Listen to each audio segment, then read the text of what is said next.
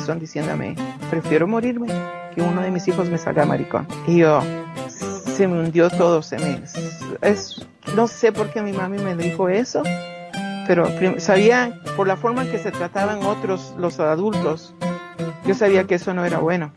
Yo no sabía nada de eso. Le golpeó el vidrio a mi esposo, le quitó su teléfono, metió la mano y sacó la llave del carro. En ese momento me están apuntando a mí en la cabeza y lo primero que yo pensé fue por un puto Pokémon. Bienvenidos al podcast Cucubano número 307. Esta semana continuamos con la conversación y las historias que tuvimos en el Zoom de Patreon. Así que eh, tenemos unas cuantas historias y tenemos una discusión ahí en el medio de política. Eh, no sé si es de política o más una cuestión filosófica sobre Puerto Rico, pero eso, eso también está ahí en el medio porque salió el tema y en un momento dado la gente dijo como que, ah, mano, como que se puso aburrido después de tener tantas historias cool por la cuestión de la política, pero luego redomamos las historias de nuevo y contamos dos o tres historias que realmente valieron la pena. La última historia, de verdad que fue, fue tremenda, así que eh, no se la pierdan. Y nada, solamente quería recordarles que esto está en video ya en Patreon, si quieren ver el, la versión sin censura de 2 horas y 47 minutos, está ya en video. Así que se pueden dar la vuelta por eh, patreon.com slash manolomatos para escuchar la, todas las historias que no salieron en este episodio, todas las historias que me dijeron, por favor, eso no lo ponga, todas las historias que, que tenían otras cosas un poco más eh, comprometedoras que no las pusimos aquí. Así que eso ya, como les dije, está ahí en Patreon y además pues tenemos historias adicionales, episodios adicionales. El episodio de la semana que viene eh, va a estar en, Patreon el jueves, así que eso lo pueden tener también de manera adelantada. Y hay otro montón de perks, así que dense la vuelta por allá por Patreon para que tengan acceso a todo eso. Y nada, yo creo que eso es lo único que le tenía que decir. Lo demás es que le tenía que decir es que si tienen historias o quieren hablar conmigo o quieren participar en el podcast, nada, me mandan un mensaje. Me lo pueden enviar a través de Manolo Matos en Twitter o me lo pueden enviar a través de Cucubano Pod en Twitter o a través de Instagram. Eh, también estoy allá como Manolo Matos. Así que por allá también me pueden contactar. Y si tienen Telegram, pues también me pueden mandar un mensaje a Manolo Matos por Telegram y pues allá coordinamos para que vengan y me cuenten unas cuantas historias ya. La, la historia de la semana que viene es una persona que me contactó de esa manera, así que no sean tímidos, dense la vuelta por acá. Y nada, espero que tengan una semana excelente. Y nada, sin más, entonces lo voy a dejar con la, con la conversación y las historias que tuvimos la semana pasada. Yo, fíjate, es interesante porque uno deja de ver gente y después uno se da cuenta de, de que la vida puede ser trágica a veces, ¿verdad? Yo tengo un compañero de... y, más para nosotros, eh, que, que, nosotros crecimos en, en pleno eh, pandemia de, del SIDA. Sí, sí, sí, sí. Sí, está cabrón. Pero, pero yo me refiero en general, ¿verdad? Porque yo el otro día vi ahí, un, estaba ahí una, un compañero ahí que se graduó conmigo. Yo hacía tiempo que no sabía de él. Yo tengo el Facebook, pero no lo uso, lo tengo abierto porque manejo una página del Citizens Climate Lobby y pues tengo que tenerlo abierto para, para, postear cosas ahí de, del Citizens Climate Lobby. Pero casi nunca lo, lo abro e incluso no tengo el app en mi teléfono para no estar perdiendo el tiempo en Facebook sobre todo con los antivacunas, que ya me tienen un huevo hinchado. Y, y entonces, eh, pues el otro día eh, vi para, para, ver algo ahí del Citizens Climate Lobby y me di cuenta que un compañero de, de, la universidad o de la escuela superior, el hijo, él estaba escribiendo cosas del hijo como, ah, qué falta me hace, qué sé, qué sé yo, y yo pensé que era, qué sé yo, el hijo se había ido a estudiar o qué sé yo, se había mudado. Y cuando me pongo a leer, eh, me entero que el hijo se había suicidado. El hijo tendría como 18 años o algo así, 19 años, y el, y el chamaquito se suicidó. Y él estaba escribiendo cosas en Facebook, pues hablando de, de que hacía un año o dos años que se había suicidado y estaba como que recordando, ¿verdad?, del tiempo que ha pasado desde que se suicidó. Y yo como que anda, puñeta. Son cosas que uno siempre me, me ha fascinado el hecho de que uno nunca piensa que cosas desastrosas van a ocurrir, ¿verdad? Cuando uno es joven. Y pues la vida le prueba lo contrario a uno, ¿verdad? Está cabrón. Mira, y otro un detalle curioso de eso, el, el chico era hermano de una, una muchacha que fue novia de mi hermano, del que va antes de mí. Uh, qué casualidad. O sea que sí hay forma, hay, Ujú. hay forma de averiguar. Chapín va a hacer toda la investigación. Chapín es del NSA y él tiene toda la información. ay, no, yo te encuentro a quien querrás, donde querrás. Y... Mira que a mí, a mí me- el otro día me estaba recomendando eh, de amistad en Facebook a mi ex esposa. Y yo le dije, no, Next. no, está bien, no, no te preocupes, no. Yo, yo lo hice bien fácil. Yo, yo, bloqueé a mi ex esposa. Para que Yo bloqueé a mi ex esposa y todas sus amigas. El nombre de ella. Sí, Sí, con el nombre de ella. de ella. Ah, mira, ella le escribió y no le contestó la, por Instagram la cabrona esa. Ahora, ahora es una, ahora Fue que mi hermana la iba a añadir, ahora, ahora es una cabrona. Mira, mira que, mira Ah, cómo la Mira, se conectó alguien ahí. Sí. Alguien de Puerto Rico. Ahora Sabía que estábamos hablando de ella y se conectó. Mira quién es. No sé, Es de aquí. ¿Quién eres? 7 que se identifique, que se identifique. Bien. María Elena, María Elena. ¡Oh, anda Ah, para el carajo! ay, qué bueno. día Hola. La perdida. muertos. Sí. Estamos llegando a Halloween, así que decidí aparecer otra vez. Como un espectro en la No, noche. Como un espectro en la noche. Qué bueno escucharte.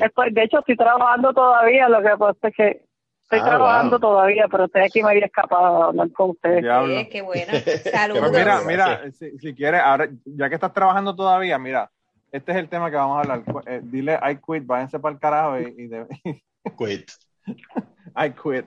Ah, No, estamos, ¿Cómo, estamos, Mariana, estamos este, buscando historias. Estamos viendo una foto Ah, de la la ex de Manolo. la encontró. Es guapísima. Pero Chapín ni la ve bien y ya bueno. está. The No, sí, no, no, me han mandado fotos. Muria, ponlo de nuevo. Ah, ok. yo no quiero, yo no quiero. Ah, lo que pasa es que yo estoy en el teléfono, yo no voy a poder sí. ver lo que ustedes están. Ah, vaya. Sí. Ah, ok. Mala mía, mala mía, mala mía, que estoy en trabajo. No te Está preocupes. la Pero expliquen, expliquen, dime, cuéntame. Mira, pero se ve, se ve. A ver, si esa que puso Muriel. Mira, esa, Ah, esa bueno. es de Instagram. Esa es de Instagram. Cuidado, cuidado que no le vayan a dar like sin querer. Eso me estresa. Todos No, los está amigos de, bien, porque- todos no los me vayan amigos a de dar Manolo like. dándole like. No, pero tú sabes que mi, mi sobrina está autorizada a añadirla donde ella quiera porque mi sobrina es su ahijada. Ah, ella no ha ok, vuelto a hablar con claro. ella desde hace muchísimo tiempo. Claro. Si no, ¿por qué le escogieron de madrina a los papás? no? Claro. porque, porque la esposa de Manolo Yo no sé, pero este, estos, estos Zoom empiezan así como que medio sosones y al final están. Que Ya es Ya que lo que quedan son más o menos como 10 minutos. La a cosa se todos nos sale el intensa. hardcore a esta Se hora. está poniendo intensa la cosa, se está poniendo intensa la cosa. la, la, la pregunta es, la contestación a la pregunta no es por, por eso que dijo Manolo, es que ella era muy buena conmigo y con los nenes y con Ana. O sea, claro. Ana, Ana estuvo ¿En el hospital? hospitalizada Sí. en el hospital y yo simplemente entré a emergencia y le dije, y todavía no era madrina, ni era, era amiga de Manolo todavía. No Sí, nosotros no estábamos ni saliendo todavía. Y yo la llamé y le dije, estoy en el hospital con Anita y a los cinco minutos estaba allí conmigo. Y se quedaba con ella mientras yo iba a casa a cambiarme, a, ver- a, verlo- a- a ver al otro hijo. O sea, ella fue súper buena conmigo, o sea, Claro. de verdad. Después Manolo la dañó, pero eso es otra cosa. Fue, fue Manolo quien la dañó. Yo fui, yo fui el que. La traumatizaste tú. Dicen que para la prueba, pero no, no, no, Manolo, dilo bien. Dicen que para la prueba con un botón basta. Así mismo, para muestra un botón. Para muestra un botón. Pero Ella ella, tuvo dos botones. ella tuvo dos botones, ella, ella se casó con dos y se divorció de los dos, así que. No, no, pero, pero ella, ella es cierto, ella, ella con, con Ana, ella era loca con Ana. Y, y, y a- aparte de que ayudaba un montón, había un montón a morir. Ella cuidó a, a Ana también, cuando tú a veces te ibas al trabajo, whatever, ella se quedaba con, con Ana todo el día. Sí, y le compraba, ella, ella le compraba muchas ropitas a Ana, era muy buena con Ana, de verdad. Ella, obviamente, yo no hubiese quedado con ella si hubiese sido una cabrona. Claro. Pero anyway, vamos a cambiar el tema. Pero ahora Anita, Anita le puso, le, le, le dio un friend request y no le contestó, así que es una cabrona. Pero en- otra tarjeta, Manolo. Pero ¿en dónde? ¿En dónde? ¿En Instagram o en Facebook? Instagram, en Instagram. Le- Ahora dice que casi ni entra en Instagram, que eso es bien viejo. las fotos. Ah, bueno. no sé. Yo sé que una vez yo ni sabía que la tenía en, en Twitter y estaba aquí, eso fue hace como seis años, ocho años atrás. Ni sabía que ella, yo la tenía en Twitter y yo entré aquí a, a ver en Twitter una noche que estaba trabajando y vi que había puesto que estaba en un concierto de Melissa Etheridge. Y yo dije, adiós, pero yo la estoy siguiendo en Twitter. Así que así de mucho ella se pasa en, en social media. De que yo me divorcio de ella y veo un tweet, qué sé yo, ocho o nueve años más tarde. Pero bueno. Eh, Bueno, pues entonces el- la, la tarjeta era I quit, ¿verdad? bueno, si quieres hablar de Quit, sí. Sí. Eh, ya yo empecé el tema ahorita, ¿verdad? Que fue cuando yo dejé de, I de, de beber. Sí. En ese momento fue en el 1990. Eh, y yo estaba, como les comenté ahorita, yo estaba de que las pocas veces que yo bebía, pues me iba por el chorro, o sea, perdía el control, ¿verdad? Ujú. Y, y a mí me preocupaba eso por muchas razones, ¿verdad? Entre ellas, algo que les comenté ahorita, de que yo, mi adolescencia transcurrió en, en, durante lo peor del SIDA, ¿verdad? Y este, y cosa a la cual yo le tenía terror. Y, y le tenía mucho miedo a, a lo que podría ocurrir eh, en esas veces que yo bebía sin control, ¿verdad? Y esa fue una de las decisiones y posiblemente la, la, la, la mayor al, al yo dejar de, de beber. Como les comenté ahorita, lo hice como, como a manera de ejercicio, a ver hasta dónde llegaba. Y resultó que fue, o yo tengo mucha fuerza de voluntad, o, o me resultó bastante fácil, porque no, la realidad es que no bebí nada de alcohol, nada, nada, nada, durante 10 años. Wow. En esa época, eh, ya en el 2000, ¿verdad? Ya yo estaba, hacía tres años, estaba en el grupo en el que yo estuve con Manolo. Y en ese proceso de, de, de autoconocimiento y de, de trabajo con, conmigo mismo, eh, yo me di cuenta de que el, es- esta de haber dejado de eh, había sido motivado en gran parte, o por no decir la mayoría, de, de, Razón. De la razón, exactamente, había sido motivado por miedo. Y dije, esto no puede ser así. Yo no puedo seguir viviendo mi vida dominado por el miedo. Y entonces, eh, al darme cuenta de eso, pues decidí romper con eso. Y a modo de recibir el milenio nuevo, ¿verdad? Y celebrar los 10 años que, que estuve sin beber, pues ahí eh, comencé a beber de nuevo y lo hice pues súper moderado, ¿verdad?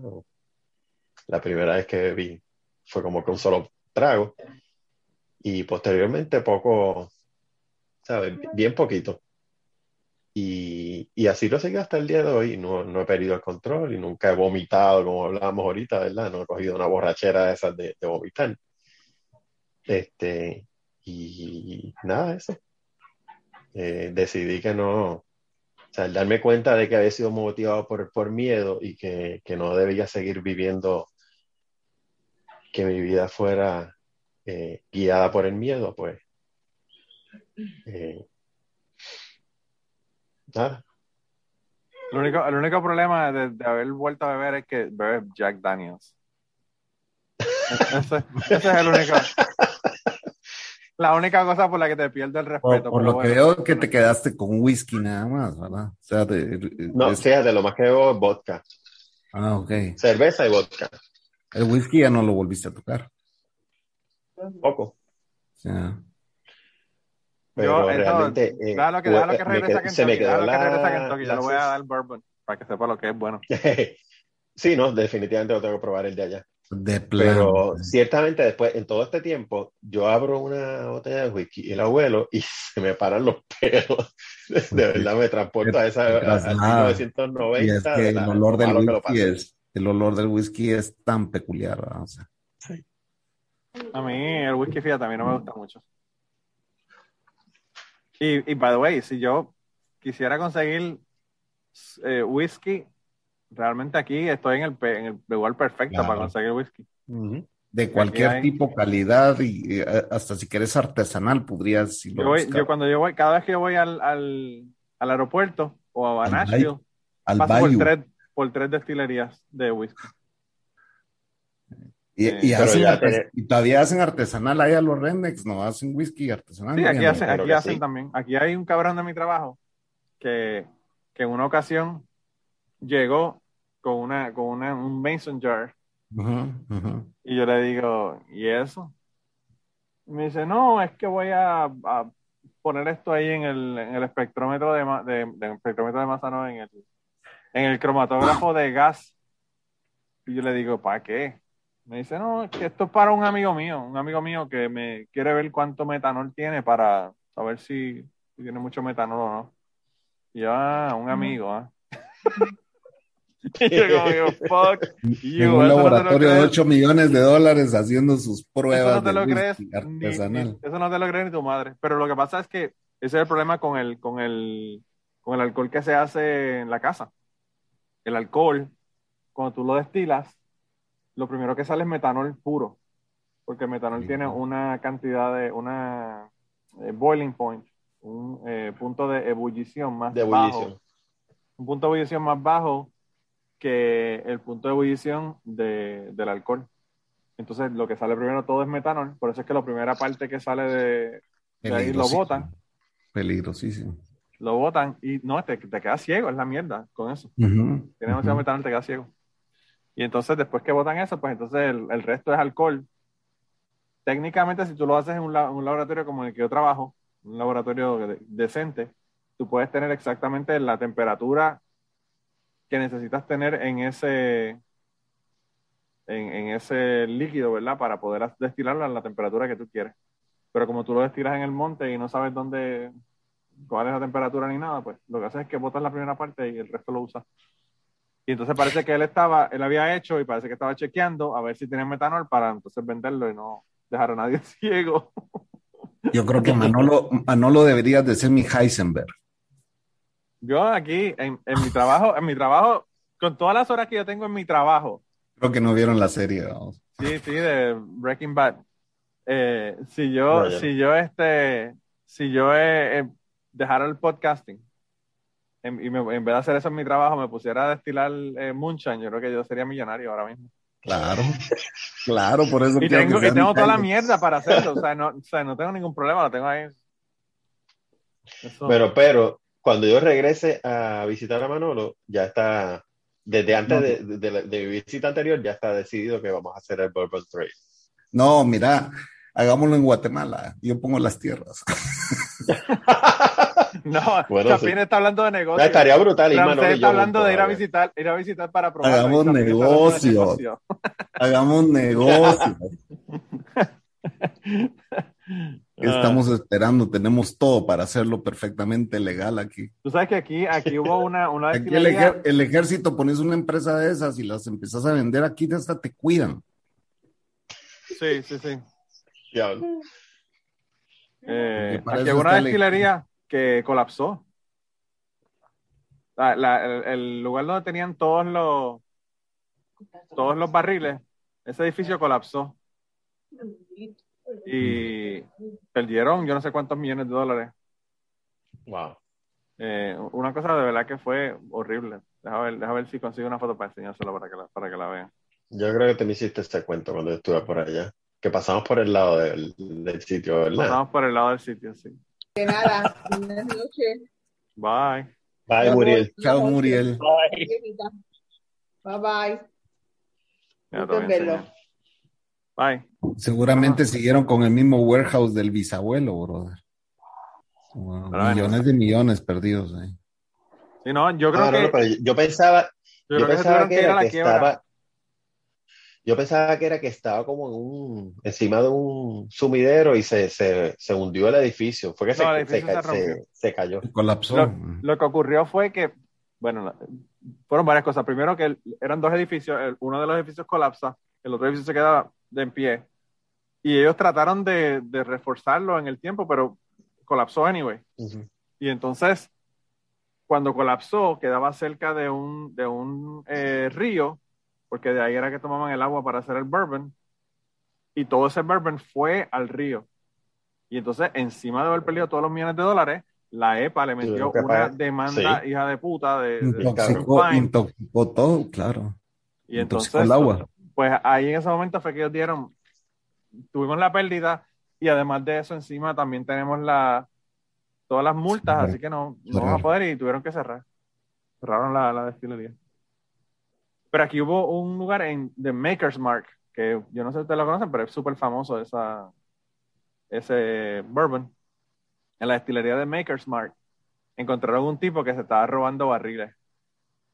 El tipo se llevaba un barril, lo envasaba en su casa y lo vendía por su cuenta. Y dicen que el Claro. tipo se había, se había robado cientos de miles de dólares en, los en todos los años que llevaba ahí trabajando. Porque imagínate, Wow. Con toda esa cantidad de, de barriles, tú sabes, es como que tienes que Y tener una, Manolo, y Manolo le robó a Prudential una cajita. ¿Qué es eso? una cajita. Para que tú veas. Eh, eh, ya yo aprendí que si voy a robar va a ser millones de dólares, cosas que pueda pagar el abogado y, y- y todo. Vamos a hacer negocios, vos y yo, vamos a hacer negocios. Oh, wow. Eh, Mira, pues yo creo que yo tengo ya eh, historias para este podcast. Yo creo que no las voy a poner todas. Y voy a, la- las, que- las cosas sensitivas, como la de Antonio, los nombres, los voy a quitar porque no quiero tener gente implicada. Son historias sensitivas, yo no quiero que me demanden, yo no quiero que me demanden la... Que venga todo, el- que venga todo el hate cubano. Ya se imagínate, eso, eso sería... Ya, ya el hate cubano ya me lo dieron. Que por ya tuviste hablando- bastante. Sí, ya, ya sí. yo experimenté el hate cubano eh, bastante intenso con, con la conversación que tuve con Gary Gutiérrez. Y con tu hermana, supongo. Sí, no, pero, pero con la- los dos episodios que hice con Gary Gutiérrez, de verdad que me Lo de Gary, sí, mensajes, eso, los tiene que haber mensajes. bien brutal. Esos estuvieron buenos. Y esos tan bueno que episodios. estuvo. Buenos episodios. Y la Buenísimo. pendejada de eso, la pendejada de eso es que, mano, en, en situaciones como esas de la de, de la que hay en Cuba, siempre van a haber dos opiniones. La gente que está a favor, la Ujú. gente que está en contra. Y entonces, pues obviamente, no importa lo que tú digas, vas a tener la mitad de la gente que vas a estar en contra de. Y vos sabes que así está el pueblo cubano, ¿no? o sea, la mitad está a favor y la mitad está en contra. Claro, O sea, claro, ellos claro. mismos están así. Vos hablas con generaciones más viejas, antiguas, y te dicen su propia versión, y hablas con las jóvenes y te dan su propia versión, y las dos son válidas. ¿no? Claro. Sí. Sí, no, y, y, y la gente habla de, de Cuba, mano. En Puerto Rico. En Puerto Rico hay dos versiones. O tres versiones. Y Claro. la gente, bueno, ya, ya tú has visto, Chapín, que nosotros tenemos gente que, que son de un partido, del otro partido, y Mira cuántos puertorriqueños he tenido yo de invitados, y siempre que llega un puertorriqueño, sale otro puertorriqueño en las redes sociales mandándome mensajes diciéndome que cómo estuvo de mal ese podcast, dándome su versión. Y yo así como que no me voy a poner a pelearlos tampoco, pues, pero siempre hay alguien diciéndome, ese tipo está loco, ese no sé qué, ese no sé cuánto. eso no es un puertorriqueño de verdad. Eh, todo eso, incluyendo tus hermanas que me escriben y me dicen lo mismo. Son todos iguales, Las todos dos. iguales. Las dos me escriben, Mirza me escribe, me dice, eso no es verdad, y ahí me escribe Muriel, eso no es Bueno, Mirza, Mirza y Muriel, la, la pelea que tienen es que Muriel dice que en Puerto Rico no hay criminalidad y Mirza dice que, que sí, entonces se la pasan una con la otra discutiendo y jodiendo. Pero si hay dos versiones, siempre hay dos versiones de Puerto Rico. Siempre hay dos versiones. Hermano, lo que Que pasa eres la es que peor siempre. nosotros, nosotros vivimos en un mundo y nos desenvolvemos en un mundo y pueden haber cinco mundos en ese mismo lugar que tú no los ves. cuando yo hice la entrevista que hice con David Caleva Acevedo, que él me contaba de que él se prostituyó en, en, en la Universidad de Puerto Rico, donde yo estudié. En, la, en el mismo, prácticamente en el mismo momento que yo Campus. estudié, él estaba estudiando.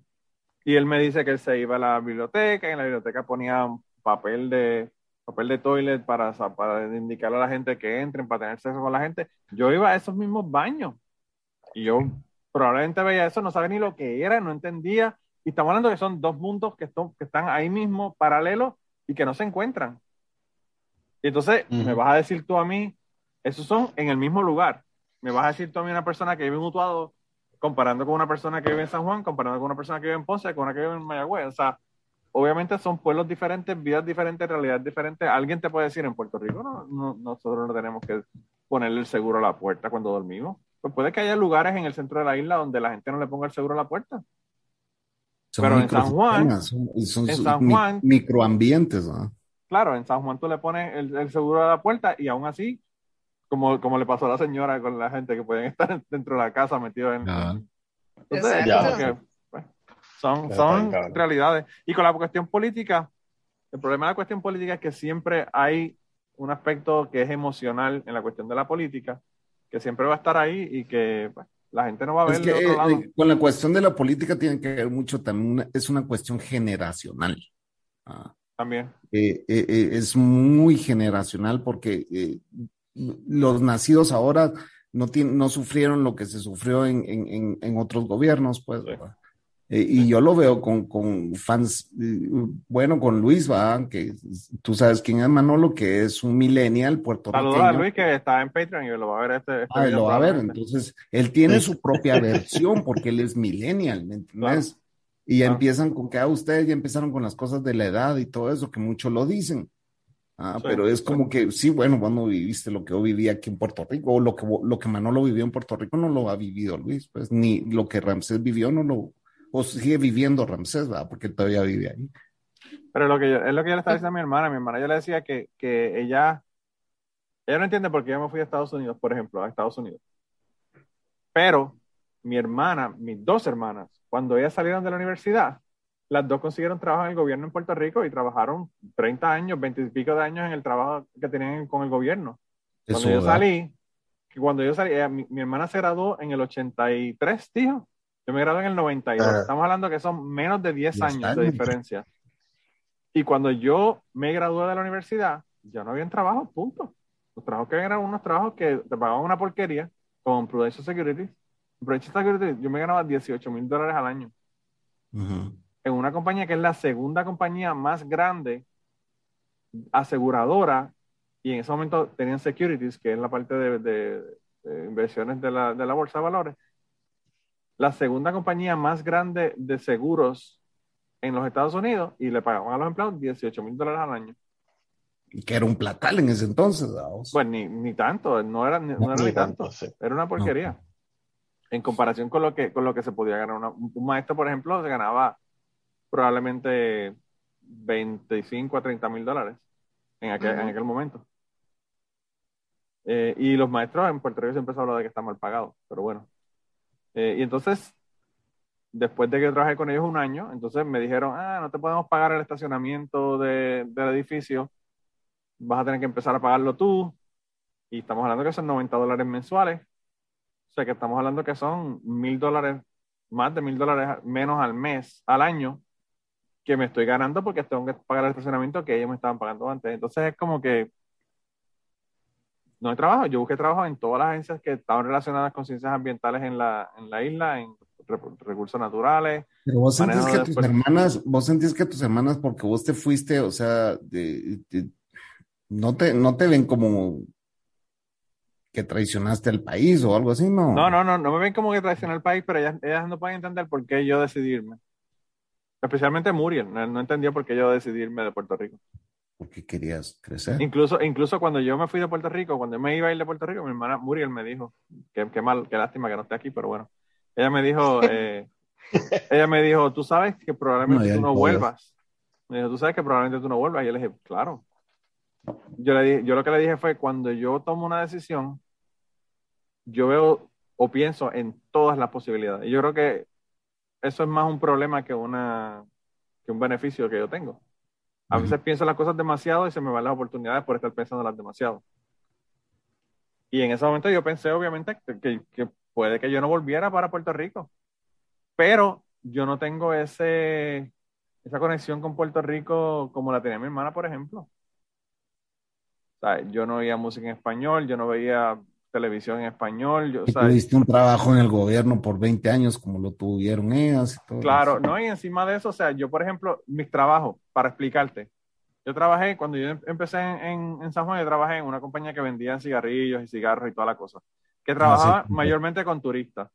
Después de eso me fui a trabajar en una tienda de buceo, Ujú. que eso son gente que son turistas o gente que son de, de dinero en Puerto Rico, que eso es otro mundo. Eso no es la, la plebe de Puerto Rico, eso es la gente que tienen dinero, son los que se pueden Claro. comprar equipo de buceo y ir a bucear. los meros meros. sí. Y entonces, eh, después de, de eso, me fui a trabajar con Sea Ventures, que era una compañía de buceo que era todo 100% en inglés. El dueño gringo no sabía español, punto. Y todo lo que trabajaba era con militares de la base o con personas que hablaban inglés que eran turistas. Entonces, pues yo no me sentía identificado con la isla, punto. Y entonces, encima de eso, de que no me sentía identificado con la isla, pues la isla sentía que no me estaba dando, no me estaba ofreciendo nada para yo cogerle, cogerle cariño, porque la gente, yo tengo problemas con el patriotismo, porque yo el patriotismo lo veo como una relación, una relación de uno con el país. Y si el país de uno lo que le da es mierda y no le da oportunidades ni trabajo y la economía está jodida y las carreteras están jodidas y los gobernadores se están robando el dinero, entonces, ¿qué, qué relación uno tiene con ese país? ¿Entiendes? Y, by the way, tampoco la tengo con los Estados Unidos. Hay personas que me dicen, no, porque tú ahora eres agringado y te crees que los Estados Unidos, los Estados Unidos tienen miles, miles de problemas. Pero me dio la oportunidad de trabajar aquí, en donde estoy trabajando. Con eso el patriotismo, solo te quiero leer algo que, que me pareció muy interesante. Hoy me mandaron, ustedes saben lo que es una esquela fúnebre. Sí. Esquela le dicen ustedes. Un obituario. Un obituario, ok. Sí. Me mandaron una donde dice el presidente de la República, doctor Alejandro Yamatei, que es el presidente de este país, y el gobierno de Guatemala lamentan el sensible fallecimiento de la constitución política de la República. de Wow. Dice, expresamos nuestras más sentidas condolencias a todo el pueblo de Guatemala, en especial a las futuras generaciones, por quienes pedimos cristiano consuelo y fortaleza en estos difíciles momentos. Rogamos a Dios les dé cristiana resignación ante tan irreparable pérdida. Este país está mal. ¿Cómo puta me voy a sentir yo patriota cuando estos hijos de la gran Sí. puta no paran de robar?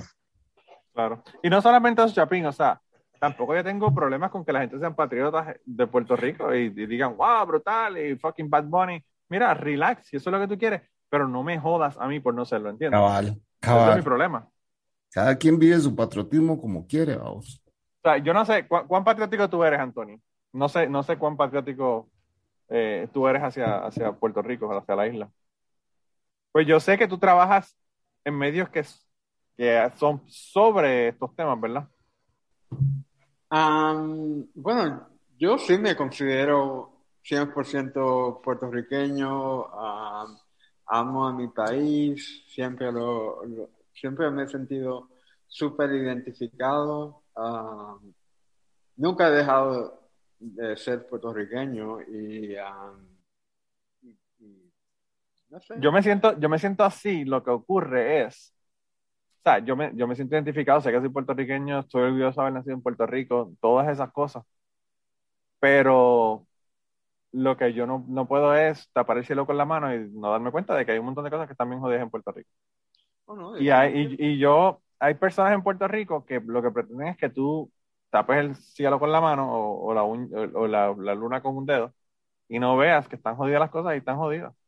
Eh, al punto de que a veces se me hace difícil incluso pensar, a mí me encantaría que Puerto Rico fuese independiente. Pero si vamos a ser independientes y vamos a tener la calidad de líderes que tenemos ahora mismo o que hemos tenido por los últimos 50 años, la cosa va a estar bien jodida. Bien jodida. Eh, Y pues, entonces yo le digo eso a la gente, entonces lo que piensan es que yo estoy diciendo que los puertorriqueños no tenemos la capacidad de, de nosotros dirigir nuestro destino. Y yo jamás en la vida podría decir eso porque eso no solamente es elitista, sino que es, erróneo. Los puertorriqueños tenemos la capacidad de hacer lo que nos salga del culo. Todo lo podemos hacer. Pero tenemos que amarrarnos los pantalones y dejarnos de estar eh, viviendo del cuento, eh, siendo corruptos, siempre mirando para, para qué es lo que vamos a obtener de, de- de este puesto de gobierno o de esto que, que vamos a hacer supuestamente para el pueblo. Y pues hay que, hay que hacer un cambio de la idiosincrasia, es bien difícil. La verdad que es bien difícil. Y yo, fíjate, a pesar de todo, yo, la, la juventud, lo que yo estoy viendo en la juventud hoy día en Puerto Rico, me da esperanza. Porque son gente que están trabajando, que empezando a trabajar en la agricultura, son gente que están empezando a trabajar pequeños negocios, son gente que están empezando a hacer cosas de Puerto Rico para Puerto Rico, para no depender de afuera. Que se Y perdió, que... se perdió durante años. Claro, y yo pienso que, que si nosotros vamos a crear un país como el que queremos crear, esos van a ser los héroes y las heroínas que van a lograr echar el país hacia adelante. Ay, yo veo, yo veo gen- gente que están trabajando en la agricultura y yo no sé, pero en mi época nadie quería trabajar la agricultura, nadie. Trabajar en la agricultura, yo creo que la gente prefería irse a hacer un limpiabotas en la plaza Sí. a trabajar en la agricultura. Es lo que le pasó a El Salvador. El Salvador ahorita toda la verdura y, y fruta que comen la compran a Guatemala. Es comprada a Guatemala. Sí, acá la mayoría es importada. Sí.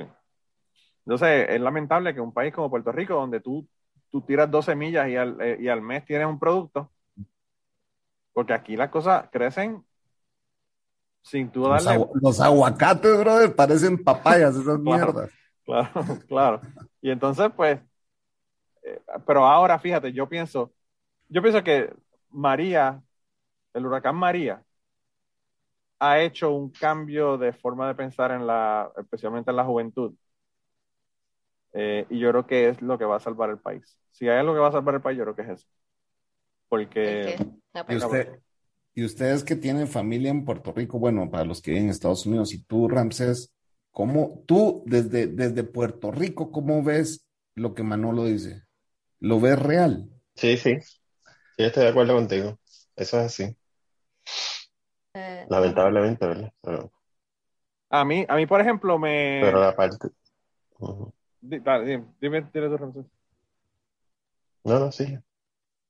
No, que yo, lo- yo lo que iba a decir es, es que en Puerto Rico, por ejemplo, ahí me, me llena el ir al viejo San Juan y que hay una fila gigantesca en un negocio que se llama Señor Paleta, que son popsicles, Ah. paletas de helado, ¿verdad? Sí. Sí, eso ¿A está bien alguien se le ocurrió, alguien se le ocurrió hacer fucking paletas de helado de, de jugos naturales y frutas naturales. y Nutella. Y cuando yo me estaba criando, lo que pasaba era un carrito de agua de azúcar gringa y eso es lo que teníamos. Entonces, yo pienso que si nosotros en Puerto Rico comenzáramos a hacer eso, comenzar a fomentar los productos que son de Puerto Rico, las cosas cambiarían. En Puerto Rico, por ejemplo, yo siempre decía en, en, en el podcast de Cachete, cuando yo tenía el podcast de Cachete, yo no lo sabía, pero esto me lo dijo un muchacho que es de Utuado, que era amigo mío. Los Estados Unidos tienen como que un contrato agrícola en donde toda la piña que se siembre en territorio de los Estados Unidos, los Estados Unidos están obligados a comprarla. Punto, la cantidad que sea. Entonces yo pienso, un país como Hawái, eso es un producto brutal de Hawái. O sea, toda la piña que prácticamente se, se trae a los Estados Unidos es de Hawái. Porque puñeta Puerto Rico no dicen, vamos a sembrar piña, porque tenemos una, un comprador asegurado para esa piña que estamos, que estamos eh, eh, produciendo. Y no lo hacen. O se dejan de No hay- pendejada. nunca, nunca existieron los incentivos para los agricultores, etcétera, etcétera. pues. No, y en Puerto Rico se siembran piñas para hacer los productos locales y para hacer jugos locales y toda la cosa. Pero yo pienso que se debería sembrar más, porque si, si, si ellos te tienen- están garantizados que te van a comprar toda la producción, punto, pues produce más, ¿entiendes? Pero esa ley aplica a Puerto Rico, la de... La de Sí, es para territorio, para estados y territorios de Estados Unidos. sea, que también incluye las Vírgenes, también incluye Guam y todos los otros territorios. Y sí tienen un ecosistema para hacer piñas ahí. Sí, en Puerto Rico hay una, en el área norte hay un área inmensa de, de, de piñas, pero son para ¿Ah, sí? consumo local, no para, para, para exportarlo. porque Y yo no pienso que si en Puerto Rico, no si en Puerto. Rico se dejan de pendejadas y empiezan a sembrar marihuana, serían el productor número uno de marihuana para, para, para Colorado, para California y para todos los estados que, que se supone que el problema de Puerto Rico es que en Puerto Rico tenemos una ley de cabotaje que el, go- el gobierno federal es el que tiene que hacer ese transporte y el gobierno federal no lo va a hacer porque a nivel federal es ilegal. Mm. Pero si tú empiezas a sembrar marihuana para consumo local, yo creo que no, no podrías producir suficiente para la demanda. tendrías más demanda que tendrías más demanda que marihuana. Pero Eh, claro. Puerto Rico como, como república independiente no tendría que depender de las leyes de Ah, no, claro, sí, no, si nos hacemos independientes, sí, definitivamente que sí, pues se podría producir y, y, y- y venderla y envasarla. Y si no, y si no en venderla y envasarla, hay un montón de otros productos que no tienen nada que ver con droga. ¿Sabes? Está el, el- hay un montón de aceites y de cosas que el CBD oil, está la fibra de la, de la planta eh, para hacer hemp. Hay un montón de otros productos que se sacan de la marihuana. palma no. africana, palma africana. Y entonces, pues, pero, de verdad que no sé, Puerto Rico, eh, el problema es tan complicado que, que a veces es difícil porque uno piensa que una cosa puede hacer que uno... eh, Yo creo que el problema de Puerto Rico estar bajo el control de Estados Unidos, eh, obviamente ha afectado mucho, pues, porque incluso las nuevas generaciones saben que tienen esa libertad de irse a la chingada cuando quieran. Y nunca, y nunca, nunca, y, y tu hermana me lo dijo, pues, lo peor que, puede- que, que le pudo haber pasado a Puerto Rico es que nosotros aquí tenemos buenas universidades, la gente estudia, ah, se vuelven muy buenos eh, biólogos como vos, por ejemplo, ah, pero al final se terminan yendo porque las oportunidades no existen aquí. claro. Y no, y no eso- solamente y eso, entonces- Chapín, que, que, que el- también... esa inmigración se da en toda Latinoamérica, pues incluyendo en Puerto Rico, que, que, es, que ustedes tienen con la licencia viajan a Estados Unidos. pues. Puerto Rico es muy fácil, a Puerto Rico es muy fácil. Eh, no, y el problema, el problema es que tú tienes una fuga de cerebros y, y- y el dinero para invertir, invertir en la educación de esa gente lo está pagando Puerto Rico. Claro. Lo está pagando Puerto Rico y lo está- se están beneficiando Kentucky, se está en mi caso, por ejemplo, se está beneficiando Claro. todos los otros No países. quedó, que- eh, y toda esa inversión que se hizo en esa persona no se quedó en Puerto Rico, se fue. Claro, claro. Eh, yo pienso que, que en Puerto Rico sí, la cosa... Yo he escuchado comediantes decir que hacen stand-up comedy, que una persona no se hace comediante a menos que deje su trabajo y se vaya a hacer 100% todo, o sea, depender sin eh, estar en, en, el, eh, en la cuerda floja sin tener safety net, ¿verdad? Y lo mismo ocurre con la gente esa que, que hacen, que hacen comedia. Tienen, o sea, para tú ser comediante de verdad y dedicarte y meterle heavy al asunto de tú querer ser comediante, tienes que dejar tu trabajo regular, porque no vas a poder tener el trabajo regular y meter, dedicarle 100% de tu Ujú, tiempo a eso. No. Y lo mismo pasa con Puerto Rico.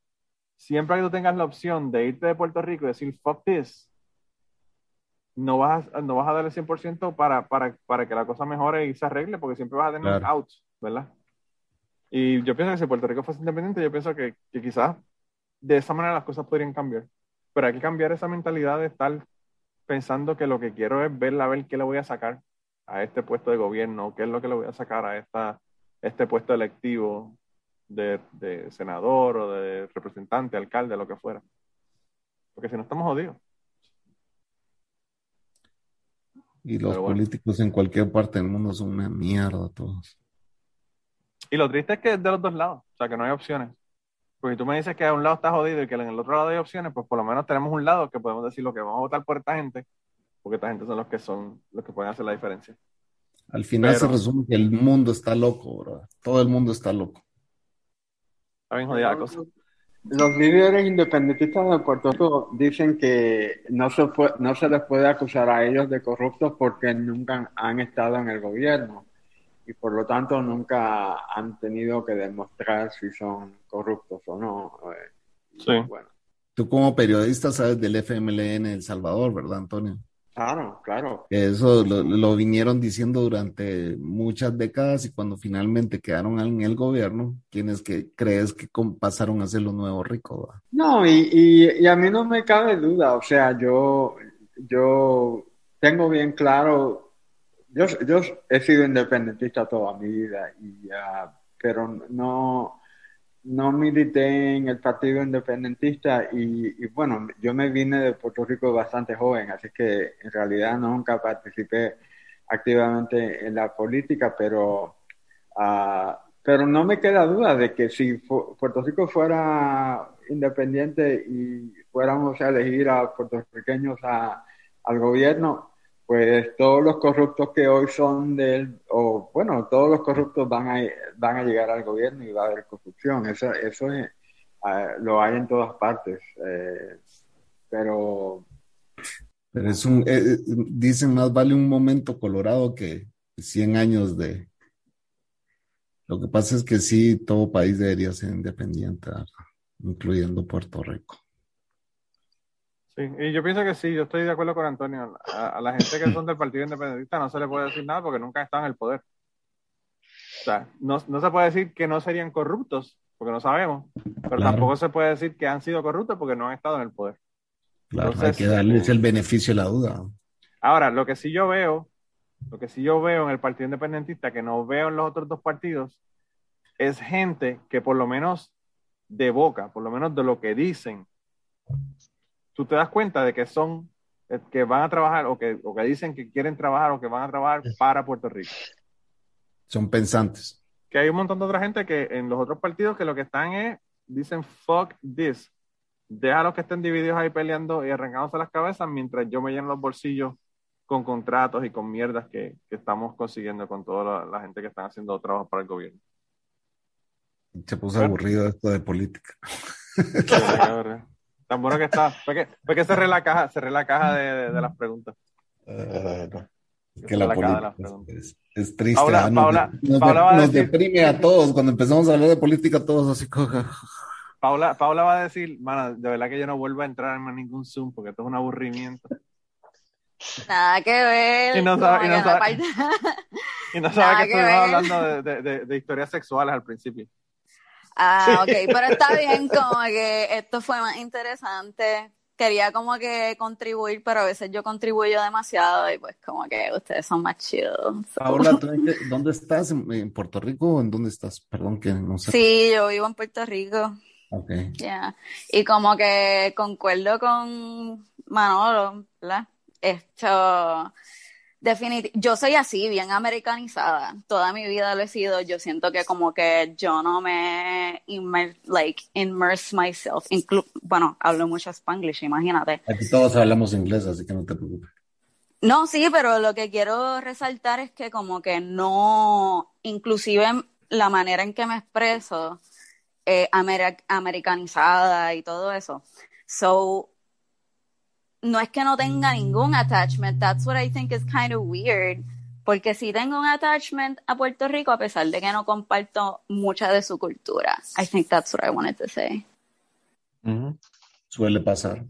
Yo creo que el, el problema, el problema de los boricuas, y esto me molestaría mucho si me lo dijera una persona que no es boricua, pero yo soy boricua. El problema de los boricuas eh, es que nosotros, por quizás por la calidad de ser colonizados, siempre estamos con el no true Scotsman, ¿verdad? Siempre estamos con esa falacia de, de decir, ah, porque tú no eres boricua porque tú te gusta la música gringa, o tú no eres boricua porque no comes tal cosa, o tú no eres boricua Exacto. porque... Y entonces ahí entramos en esa mierda de división, que es lo que nos jode al fin y al cabo, porque si estamos divididos, no vamos a poder unirnos para, para hacer las cosas. Entonces, nos unimos cuando hay una cosa terrible, como un huracán, por ejemplo, donde todo el mundo trabajó para ayudar a los vecinos y para ayudar a su comunidad. Pero se, se nos olvida, a los seis meses ya volvieron y pusieron la electricidad, pues ya no tengo que pensar en el vecino, porque que para el carajo, ¿sabes? Y entonces, eh, el Loco, vecino... yo era, mira, yo era coordinadora de estudio en un, eh, el estudio que estábamos realizando tenía que ver con los huracanes Irma y María y todo el mundo me contaba eso, como que al principio mucha comunidad, mucho, you know, what really makes us un país. Esto, pero exacto, después como que llegó la luz y se acabaron las comidas que todo el mundo compartía, esto se acabó como que ayudar a tu vecino con buscar gasolina o la compra, y eso fue como que bien, todo el mundo dice que es un bad trip, pero siento que exacto, como que no se hace nada para bridge that gap. Yo pienso que, o sea, yo te lo digo, yo no estuve allá en María, pero yo estuve allá en Hugo, yo estuve allá en el huracán George y fue lo mismo, o sea, todo el mundo unido, el vecino estaba poniendo unos paneles en, las- en las ventanas y tú ibas allá y lo ayudabas a aguantar el panel para que pusiera el panel, desde eso estamos hablando desde antes, todavía no había llegado el huracán y ya estaba unida la gente. Después estaban ahí con la- el, que tenía la sierra eléctrica iba con la sierra eléctrica, el otro llevaba la pick-up para echar la basura, los escombros, lo que fuera. Y a los seis meses está todo el mundo arrancándose las cabezas, colándose en la fila, pasándole por el paseo a la gente eh, para, para pasar al frente en el carro y poder llegar más, más rápido. Entonces es como una, no sé. Yo, yo, yo escribí un artículo en un, en un blog que tenía que se llamaba, bueno, el, el blog se llama Lo que me dicen las voces, pero el, el blog post que hice se llamaba Dar del ala para comer de la pechuga. Eso es una frase bien, bien boricua. Que te dice, Ve, "Hay yo que- no sé qué significa eso. pues, pues en, en Puerto Rico te dicen eso de dar del ala para comer de la pechuga porque es como yo tengo que darte un poquito para agarrar más, ¿verdad? Yeah. Entonces, eso lo dice todo el mundo en Puerto Rico y entonces yo me pongo a analizar la frase y yo lo que digo es como que, what the fuck? O sea, la idea es que vamos a clavar al otro, básicamente. Ajá, bien brutal. No vamos a, a dividirlo por la mitad y los dos comemos, no, no, vamos a, a dar del ala para comer de la pechuga. Y es una Sí, actitud al bien final, jodida. al final, al final se trata que, de, de quién es el más vivo, ¿ah? No, ni Claro, siquiera quién es el más claro. justo, sino el más vivo para En Puerto, joder Rico, en Puerto Rico a esa gente nosotros le llamamos los joseadores, que siempre están buscando la oportunidad de cómo joder a otro. ¿Quién es el más Sí. joseador? Y pues, y entonces terminamos, como dice Macetaminofen, un profeta de nuestra isla. Eh, Oh, terminamos, terminamos como un- unos, unos eh, cangrejos en un balde, que tú los echas todos ahí y ninguno se sale porque los de abajo alan los, de- los que están tratando de salir, brum, brum, brum, y está todo el mundo en el, y todo el mundo jodido en el balde. loco, pero también capitalismo, última palabra, full. Bueno, It's claro. a zero sum game y pues como que realmente la gente ha sido condicionada a hacer así. Sí, es verdad, es verdad. Pero también yo pienso que el, el asunto del hecho de nosotros haber sido colonizados toda la historia de Puerto Rico, porque desde que llegó Cristóbal Colón. Puerto Rico, eh, empezó la colonización y de España nosotros pasamos a Estados Unidos y no hemos sido en ningún momento independientes. Yo pienso que también eso nos ha creado una, una idea Sí, de un que, identity crisis. sí, de que la, de que la gente no cree que puede hacer las cosas por sí mismo porque nunca, nunca se ha sentido que, que ha hecho las cosas por sí mismo. Y pues. Pero bueno, yo no quiero arreglar el mundo en una noche y llevamos casi tres horas aquí hablando. Así que yo creo que vamos a tener que terminar este Zoom antes de que se nos duerma todo el mundo. Ya la señora Pared está, hablando con otra gente, no le importa el estamos hablando nosotros aquí. Ella está ahí mandando mensajes, mira, Está comprando su próximo. está, está en target.com. no, ahorita está en Amazon comprando. Ah, ok, en Amazon. Eh, No, está chequeando su OnlyFans. Estás en mute, señora Pared, no te comprando, está comprando un dildo nuevo, un dildo nuevo.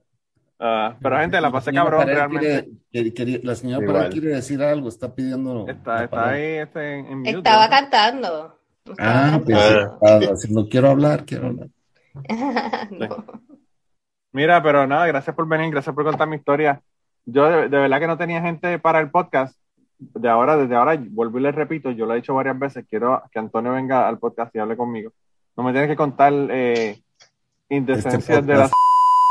Se lo llevó, este podcast se lo llevó Ramsés. Este podcast fue de Ramsés. Vaya. Este tiene nombre y apellido, este podcast se llama Ramsés Casaldoc. Mira, Chapín. Chapín, tú, tú ves que Ramsés es así medio, medio shy, ¿verdad? Tím- Tímido y toda la cosa, pero de vez en cuando se, se mete unos home runs.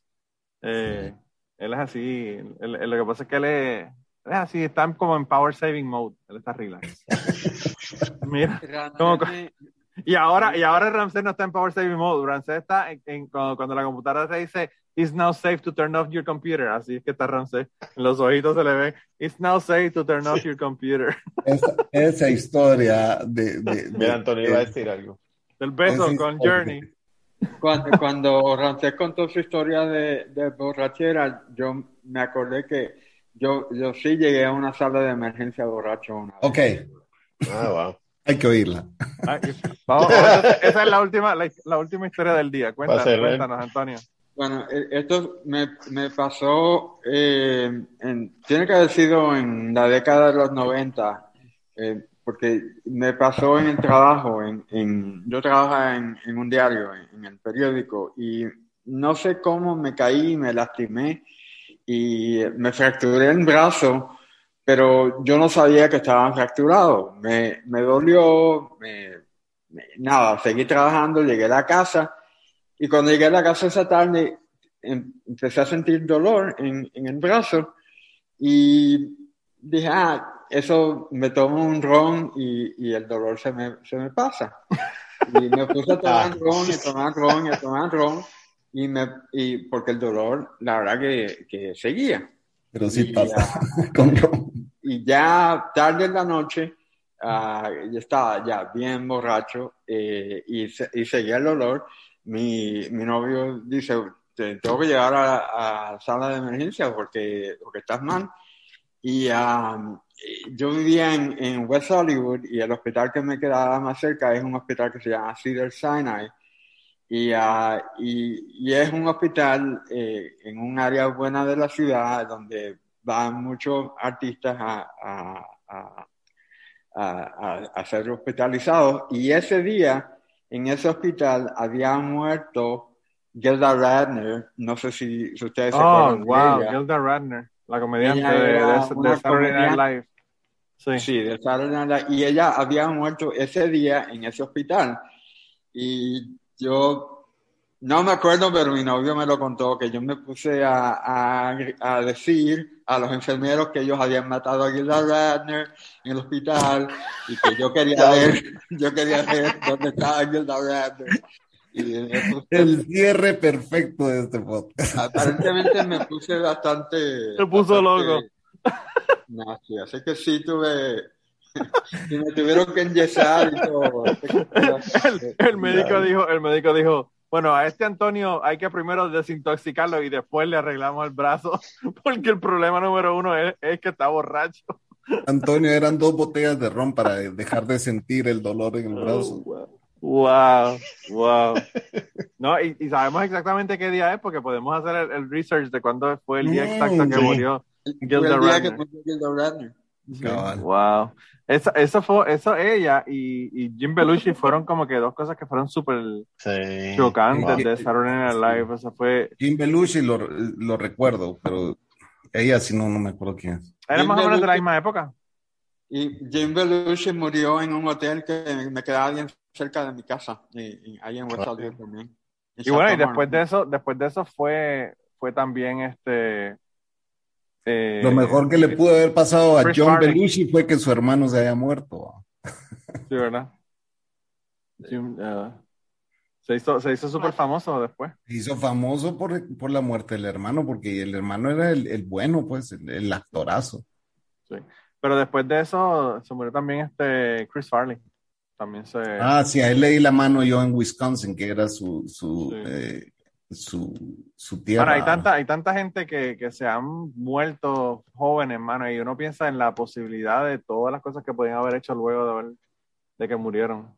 Robbie Williams. ¿no? Músicos, El, el 20 de mayo de 1989, que murió Gilda Radner. o sea que ese fue el día de la borrachera, la borrachera de, de Antonio y la muerte de Gilda Radner. Yo tenía un año de vivir en Minnesota en esa época. ¿Dónde Wow. Un año. Yo, Me, yo había- estaba, me habían, me habían sacado del país y me fui a estudiar. lo votaron, lo votaron para que no, no quemara el país. Dijeron, vamos a tener que dejar lo que mejor queme a Minnesota y a, y a Nueva York antes de quemar a Guatemala. Mi mamá no quería que me mataran en Guate. Sí. Pero bueno. Pues nada, yo creo que hemos hecho tremendo cierre con la historia de Antonio, pero Antonio, quiero que vengas al podcast para hablar de tu trabajo, más, más que nada. Y Paula también tiene que venir a- al podcast, que llegó recientemente a, al grupo de Telegram y quiero que venga también al podcast. Así que miren a ver cuándo se animan. Eh, y, y yo creo que voy a, lo que voy a hacer es que voy a empezar a hacer como hacía antes, que empezaba, empezó a hacer un anuncio de, de un tema para que la gente me envíe historias. Antes lo hacía más a menudo, ahora no lo estoy haciendo tan a menudo, pero creo que hay que empezar Eso te funcionó, ¿verdad? Varias gente mandó Sí, historias. mucha gente mandaba muchas cosas. Eh, Eh, y mucha gente me mandaban cosas y me decían, esto no lo pongas, pero, pero esto me pasó también. y hasta, Hay un y hasta- montón de historias. hasta escritas te las mandaban. Sí, y un montón de gente que me, que me manda cosas y que no. Pero ahí, ahí, yo creo que debería ser un podcast de los, de las cosas que no se han dicho en el podcast. ¿Verdad? Sin decir nombre ni nada, Está pero. interesante, sí. O, o gente que me han dicho, por favor, eh, quítale Ah, toda esta eso- sección, quítale toda sí esta sección al podcast sí no porque me la, está la gustando, cagué, es- la cagué. Sí, eso no me está gustando. no me está ¿Por qué? gustando. Ese, ese chapín no le está gustando mucho. Ya cambiamos de tema, este podcast está terminado, señores. Buenas noches. Yo he hecho quitarle una hora al podcast a Manolo varias veces. Wow. Así, una hora de que le digo, no, Manolo, eso, eso quítalo, please, por favor, no lo vas a poner. Se anima, se anima a hablar de cosas y después dice como que, uff, Sí. Mejor No, eso pero es que a veces, a veces las mejores historias no te las cuento dentro del podcast. Lo No, pero también lo que pasa, mira, para la última vez, para que ustedes sepan así por encimita, eh, la otra vez, eh, en el último podcast que Chapín estuvo, se puso a hablar de Cuomo, y yo creo que él no había realmente salido toda la información de lo que Cuomo había hecho, y él estaba como que realmente lo que pasa es que los Él italianos, italiano, los italianos son así como que muy... Y al otro día salió el escándalo de que le metió la mano por debajo Fue de la mujer y bombazo, toda la cosa. Y bombazo. Chapín dijo, Chapín dijo, por favor, saca esa mierda del. Y se te ocurra sacar esa mierda, Manolo.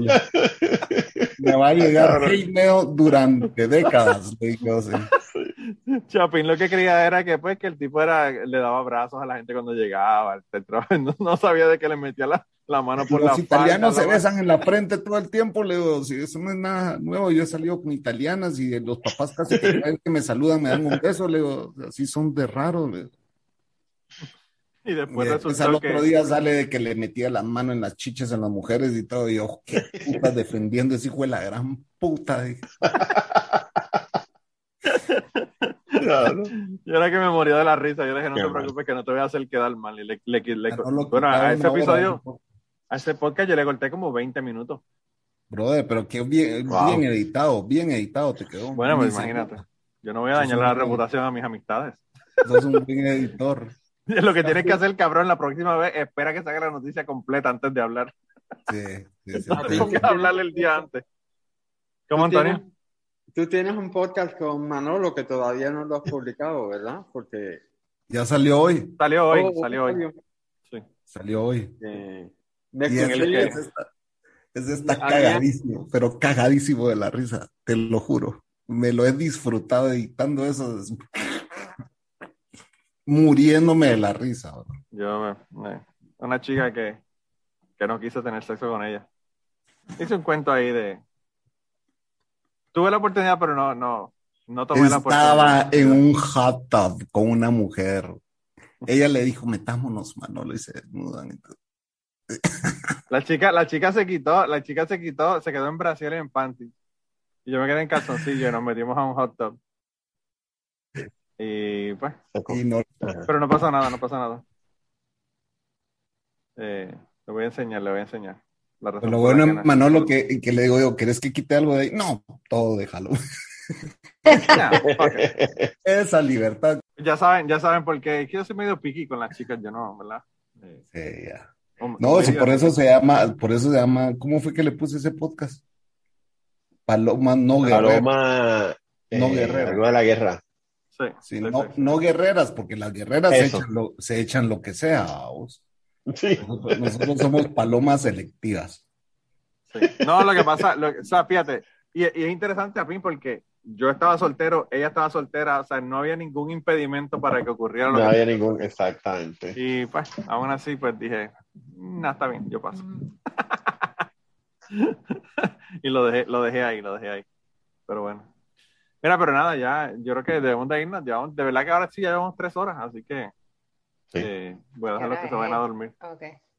Qué gusto haber pasado con ustedes. Buenas noches. Y estos Sí, cabrones, hay que decirle a los cabrones de tu, de tu, de tu combo allá que no llegó ninguno. Son unos miedosos de mierda. vos. Los salchichudos, ninguno de los salchichudos de, de DM llegó. Y puta, Luis, no me chingues, vas a ver esto porque sos Patreon. Déjate babosadas y vení estas cosas, son alegres. Sí, ¿verdad? Quizás no llegue a las tres horas, pero bueno, esperemos a Ah, ver. lo va a ver todo, lo va a ver todo, ese mira Esto, todo. mira, Sí. lo- los, que, los que llegaron hasta aquí son los que como los de verdad, como dice Chapín. Ajá. Buenas noches, señores, qué gusto verlos. Bueno, gente, se cuidan un montón. Déjame ver Bueno, cómo edito bye, esto y pongo. Yo creo que probablemente voy a poner cinco o seis historias de, de las tres horas ahí. Y el resto lo dejo en Patreon para, para que se quede Sí. en, el, en el anonimato. Bueno, pues nada, se cuidan. Bye, Bye, gente. bye, bye. Bye. Y antes de terminar el podcast del día de hoy, queremos dar las gracias a las personas que nos han ayudado, ¿verdad?, para hacer el podcast posible. Eh, la primera persona que quiero agradecerles es a Raúl Arnaiz, que me hizo el logo de Cucubano. Eh, Raúl Arnaiz lo consiguen en patreon.com slash Raúl Arnaiz y allá pueden ver sus trabajos. Realmente Raúl es tremendo artista. Y además de eso, la canción del podcast la canta Maida Belén con Rafi Lina en la guitarra y Kike Domenech en el 4. Queremos darle las gracias también a ellos por permitirnos utilizar la canción para el podcast. Además de eso, a mí me consigues en patreon.com slash Manolo Matos o me consigues en Twitter como Manolo Matos y el podcast lo consigues como Cucubano Pod. Así que por allá nos puedes enviar mensajes, nos puedes decir eh, que nos quieres contar historias, te puedes autoinvitar a participar en el podcast. Siempre estamos buscando invitados nuevos que tengan historias interesantes, así que no, no dudes en llamarnos si tienes una historia que nos quieres contar. Y nada, espero que pasen una semana increíble y nos vemos prontito.